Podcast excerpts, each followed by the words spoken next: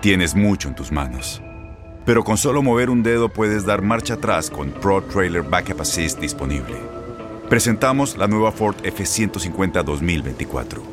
Ya sea que estés trabajando al máximo o divirtiéndote al máximo, esta camioneta te respalda porque está hecha para ser una parte indispensable de tu equipo. Fuerza así de inteligente solo puede ser F150. Construida con orgullo Ford. Fuerza Ford. El fútbol americano de la NFL tiene su espacio en Tu DN Radio, Tu Zona Roja, donde analizamos, platicamos, debatimos todo lo que rodea al deporte de los emparrillados.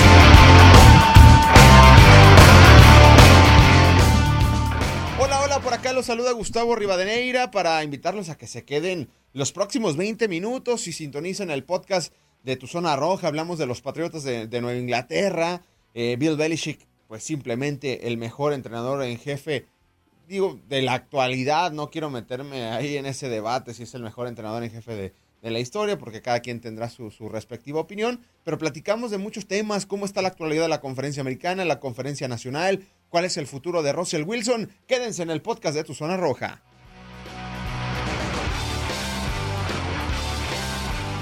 ¿Qué tal? Bienvenidos a un episodio más del podcast de Tu Zona Roja para platicar del fútbol americano de la NFL. Se nos fueron 13 semanas, 13 semanas. Los Cardenales de Arizona siguen comandando la conferencia nacional y en la conferencia americana el equipo más enrachado y ya líder de la conferencia, no solamente de la división, son los Patriotas de Nueva Inglaterra que sí necesitaron de tres pases, solamente dos completos de Mac Jones para vencer a los Bills de Buffalo. Una obra maestra del mejor entrenador de la NFL, Bill Belichick. Y bueno, de esto es lo que se está hablando, ¿no? Después de 13 semanas dentro de la National Football League. Por cierto, el candidato número uno para MVP es Tom Brady, el candidato número uno para novato ofensivo del año, Mac Jones, y el candidato número uno para, pues, eh, entrenador en jefe del año es Bill Belichick. Cosa curiosa. Gustavo Rivadeneira por acá.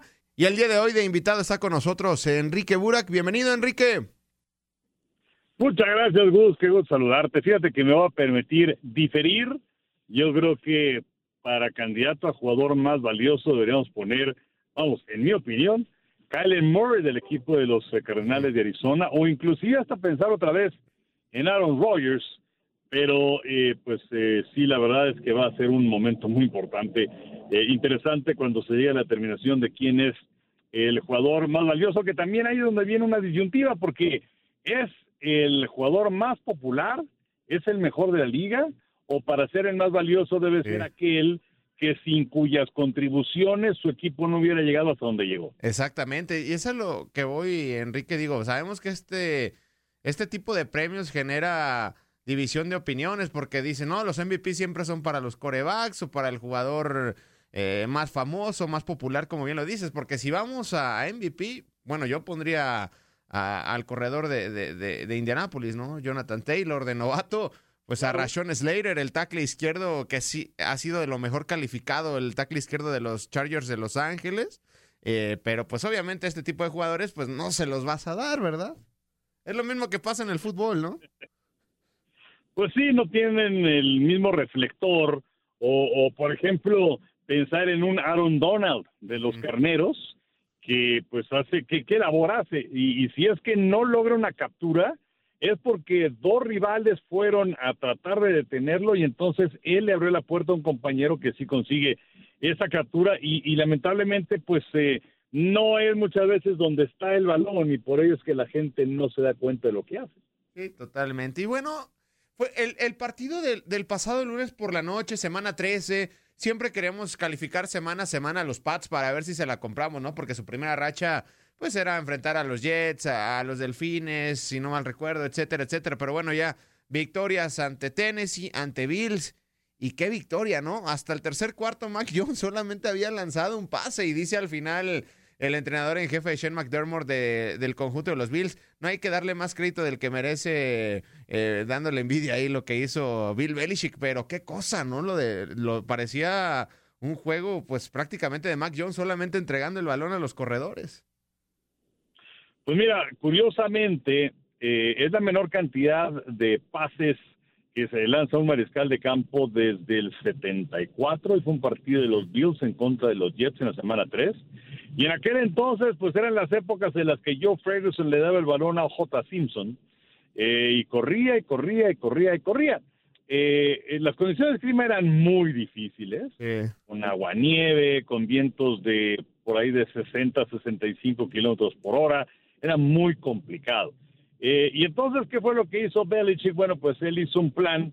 Eh, ya sabemos que muchos entrenadores jefe tienen un script de un determinado número de jugadas. Y este script, las 10 primeras jugadas eran por tierra.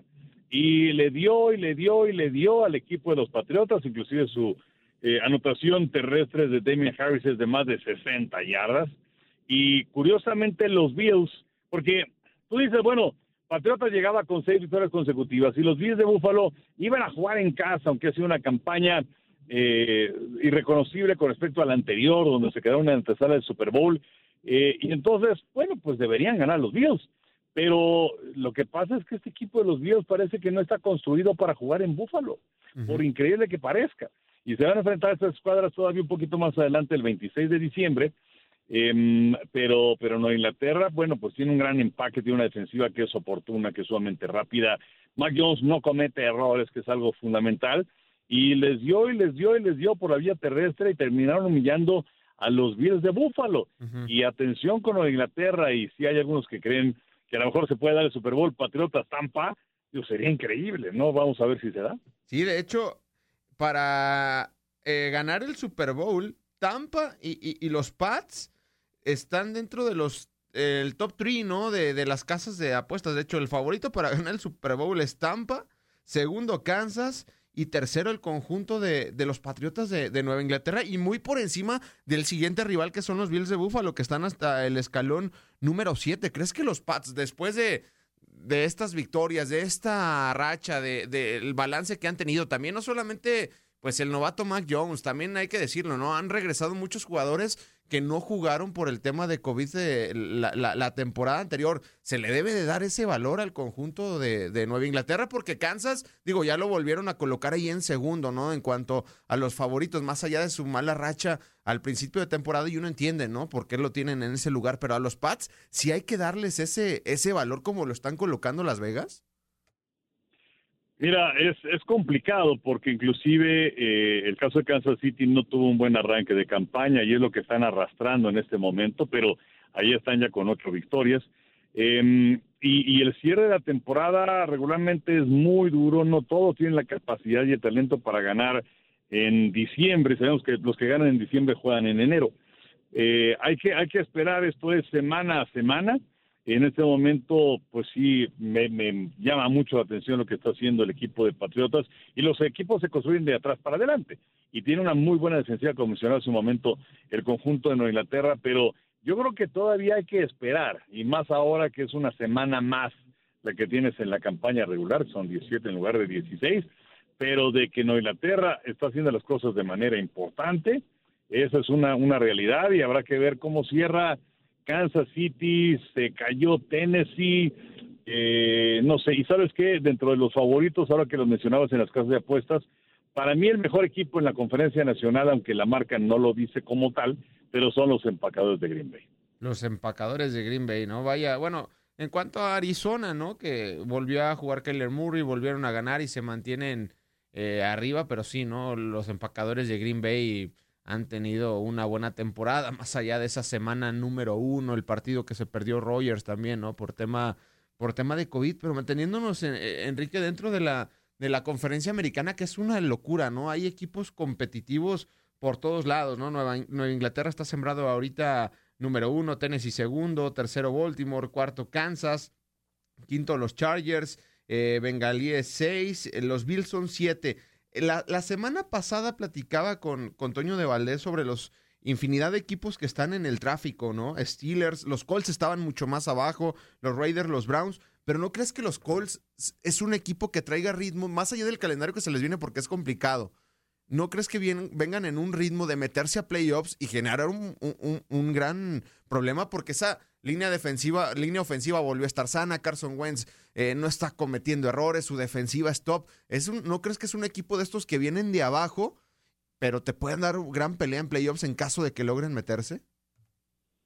Fíjate que yo eh, sí creía en ellos en una buena parte, eh, sobre todo cuando inician con marca de cero ganados y tres perdidos y que luego logran enracharse y que ahora tienen marca de siete ganados y seis perdidos y efectivamente están metidos en ese tráfico que señalas, aunque también de vez en vez han dado sus bandazos los eh, cuervos de Baltimore. Entonces, ya no sé cuál equipo de los potros es el que se va a presentar en el terreno de juego, si es ese contundente, con buen manejo de balón, que mantiene al mariscal de campo contrario fuera del terreno de juego, con eh, Jonathan Taylor, que, que bien mencionabas, que también debe ser tomado en consideración como candidato para ser el eh, jugador más valioso de la temporada, o es el equipo que eh, perdió y que dejó ir el partido en contra de los Bucaneros de Tampa.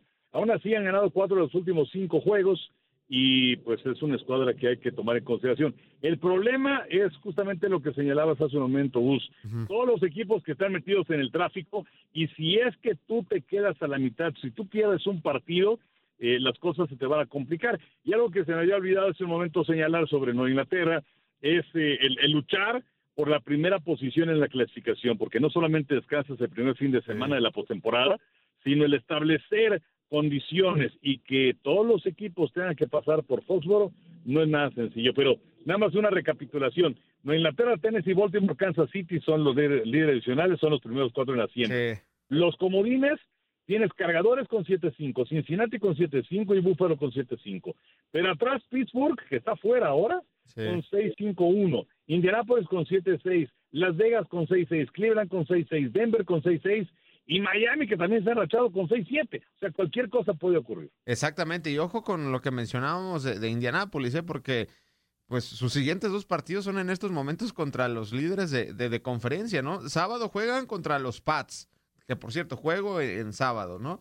Y el domingo, eh, bueno, y en un par de semanas juegan ante el conjunto de los Cardenales de, Arizona. Entonces, vaya calendario que se le viene al conjunto de los potros de, de, Indianápolis. Y continuando dentro de la conferencia americana, tocabas ese tema de, de los Steelers, que han tenido eh, subidas y bajadas muy importantes. Ya por ahí Adam Schefter de la cadena ESPN reportaba que pues eh, Ben Rotlisberg le dijo a su círculo más cercano que ya esta es su última eh, temporada. ¿Crees que sea un factor de motivación para cerrar esta temporada para los Steelers? o, qué versión veremos. Digo, no, no, no pude ver al 100% el partido ante Baltimore, pero sí me quedé con el de la semana pasada ante Cincinnati, donde el Big Ben se, se vio muy mal. Y para cómo está de apretada la situación en la conferencia americana, también entiendo que Cincinnati te ilusiona y de repente te da actuaciones terribles como el último cuarto, etcétera. ¿Crees que le vaya a alcanzar el conjunto de, de Pittsburgh? Sobre todo como está apretada esa, no solamente la conferencia americana, su división.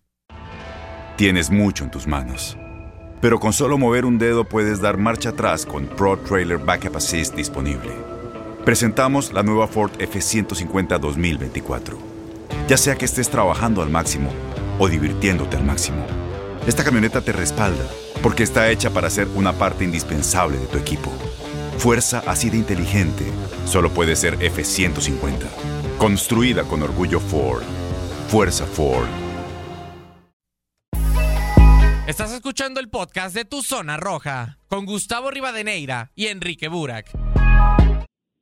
Fíjate, Gus, que transmitimos justamente ese partido de, de, Pittsburgh en contra de los Cuervos y yo la verdad no creía que tuviera gran oportunidad Pittsburgh porque viene esto que mencionabas de la derrota en contra de los bengalíes de Cincinnati. Baltimore llegaba como el equipo número uno de la conferencia americana que bueno, yo creo que Harbaugh debe ser candidato también entrenador del año, porque perdieron a sus dos mejores corredores, perdieron a su ataque del lado izquierdo, perdieron a uno de sus mejores esquineros y aún así están en la batalla por eh, la primera posición de la conferencia.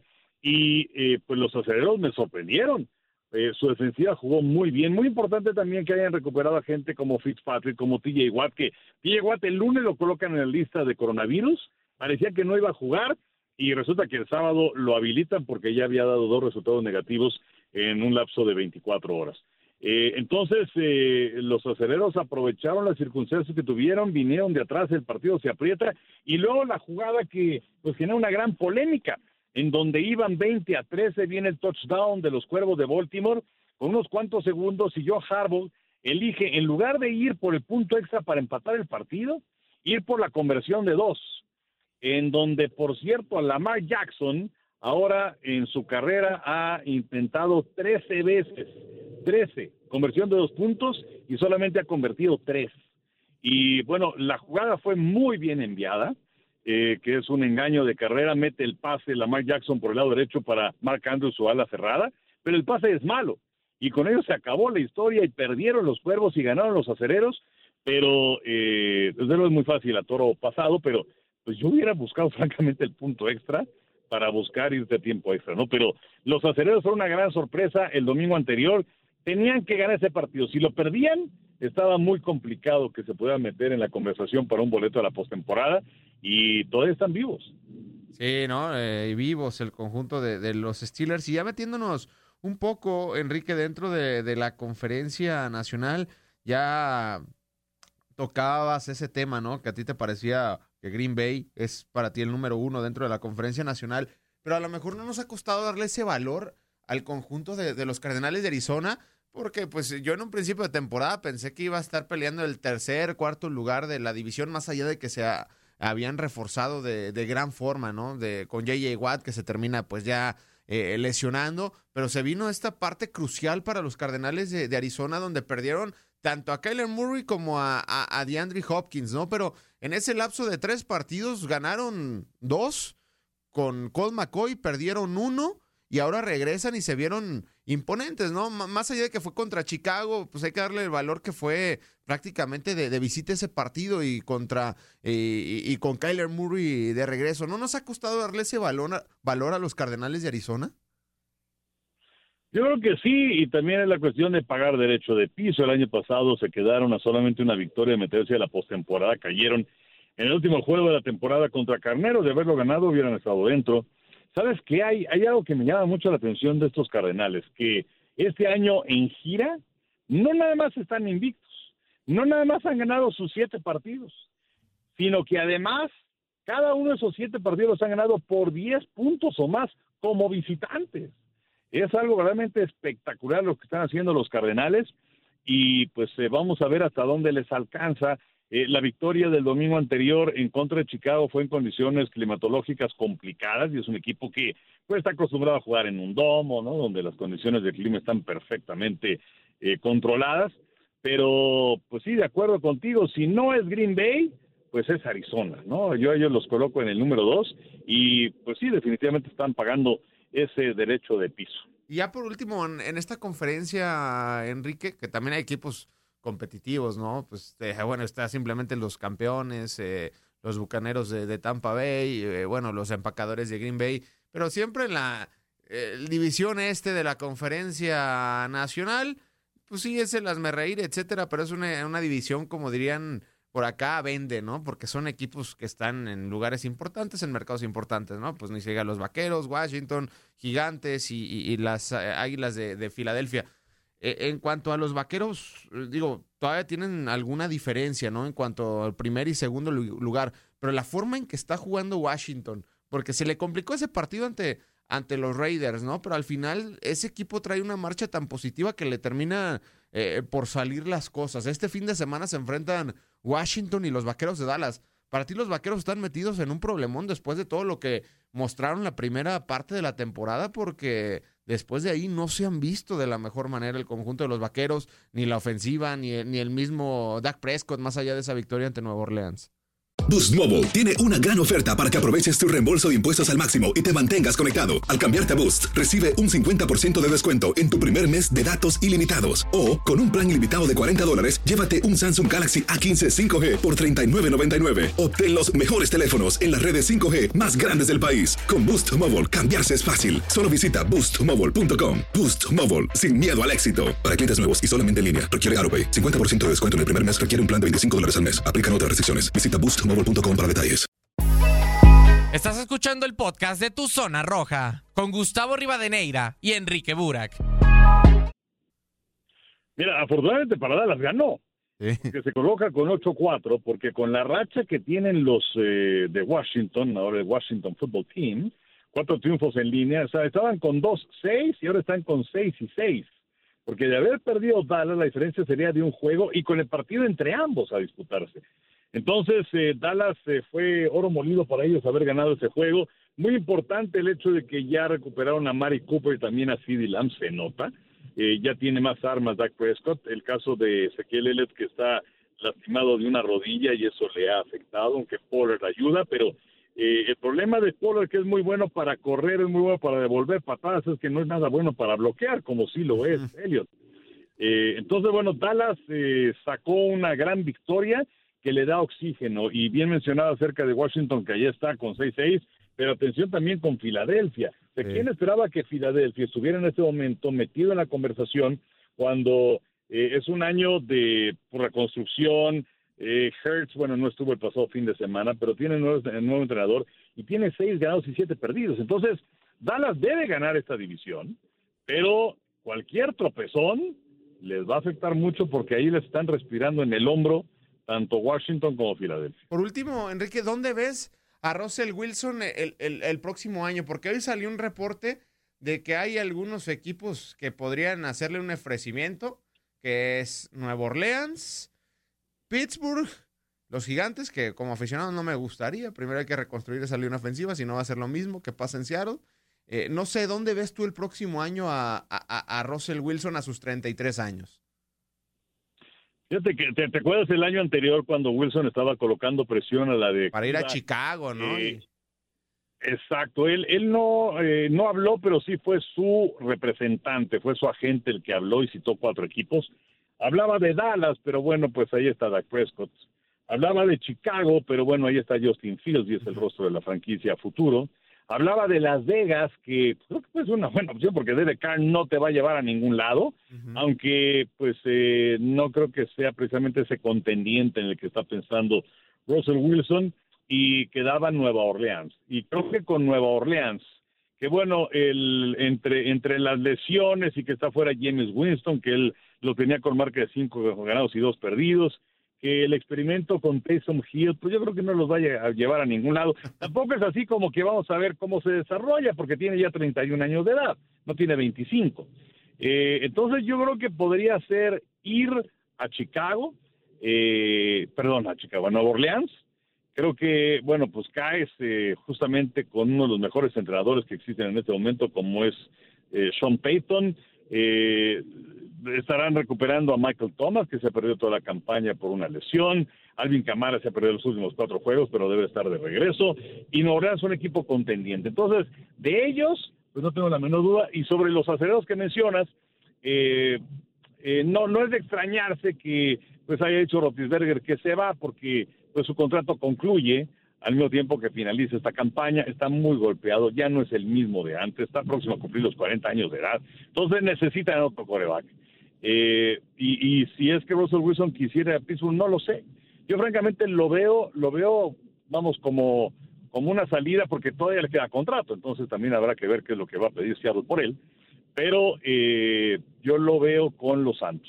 Bueno, pues eh, seguramente será una de las grandes novelas en el receso de temporada que ya no está Está muy cerca, ¿eh? porque ya la temporada prácticamente le queda un mes de actividad, los playoffs y eh, en marzo, ¿no? Agencia libre, receso de temporada. Muchos piensan que está muy lejos eso, pero el tiempo se va rapidísimo, ¿no? En todo el mundo y sobre todo en el tema de la, la NFL. Pues muchísimas gracias, Enrique. No, hombre, Gus, un gustazo como siempre. Y nada más para terminar lo de ese momento, Russell Wilson muy probablemente esté en el mercado, pero atención porque también seguramente estará en el mercado Aaron Rodgers y, Jimmy Garoppolo. Jimmy Garoppolo, ¿no? Eh, puede haber cosas interesantes ahí. Sí, exactamente. Tres mariscales de campo que pueden robar reflectores, ¿no? Más bien van a robar reflectores en el próximo receso de, temporada. Muchísimas gracias, Enrique, y a disfrutar la semana 14. Claro que ¿Qué partido hay por tu DN? Pues. Eh, tenemos Mira, en aficionados a las 12 del día tenemos Baltimore Cleveland y a las 3.25 por Canal 9 tenemos San Francisco Cincinnati. Perfecto. Bueno, ahí estuvo con nosotros en este episodio del podcast de Tu Zona Roja Enrique Burak. Por acá se despide Gustavo Rivadeneira y siempre recuerden descargar la aplicación Euforia. Llegamos a su fin. Pero te esperamos con más emociones en el siguiente episodio de Tu Zona Roja.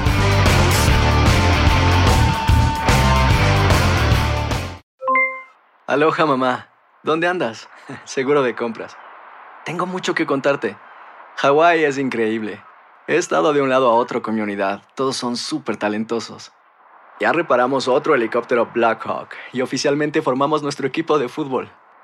Para la próxima te cuento cómo voy con el surf y me cuentas qué te pareció el podcast que te compartí, ¿ok? Te quiero mucho. Be All You Can Be, visitando goarmy.com diagonal español.